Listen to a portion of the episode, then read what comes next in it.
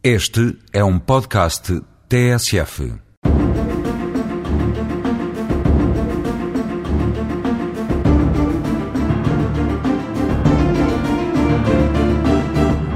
O ser humano surge para a vida dotado de mecanismos automáticos de sobrevivência e aos quais a educação e a aculturação acrescentam um conjunto de estratégias de tomada de decisão socialmente permissíveis e desejáveis.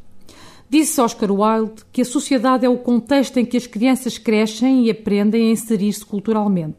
Uma criança nasce com a necessidade de ser amada e jamais deixará de senti-la. A melhor maneira de tornar as crianças boas é fazê-las felizes. Uma criança não pode ser um projeto de vida adiado. O tempo de uma criança não é o tempo de um adulto. Existe um tempo, fim do qual as crianças correm o risco de atingir estados de degradação psíquica que se podem tornar irreversíveis fechando sucessivamente portas de saída mais saudáveis. É no colo que as crianças aprendem o significado do afeto. O colo tem um papel de orientação cognitiva. Todas as crianças têm direito a um colo. Pedro Streste escreve na sua obra Crescer Vazio que todas as crianças têm direito a acreditar que têm um adulto que olhe por elas e as ama sem condição prévia, nem que seja Nosso Senhor.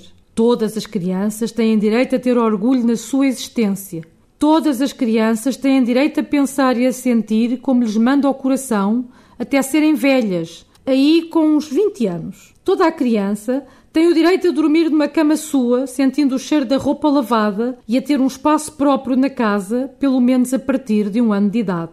Todas as crianças têm direito a ouvir um adulto contar pelo menos uma destas histórias: Peter Pan, o Príncipezinho ou o Príncipe Feliz. Todas as crianças têm direito a ter alegria suficiente para imaginar coisas boas antes de dormirem e depois a sonharem com elas. Toda a filosofia, subjacente ao chamado direito dos menores, proclama o primado da criança e a defesa dos seus direitos fundamentais, designadamente o direito de viver e de crescer no seio de uma família que as ame como filhos e que tenha a responsabilidade e capacidades mínimas para promover o seu desenvolvimento harmonioso e o sentimento de pertença no respeito pela sua progressiva autonomia.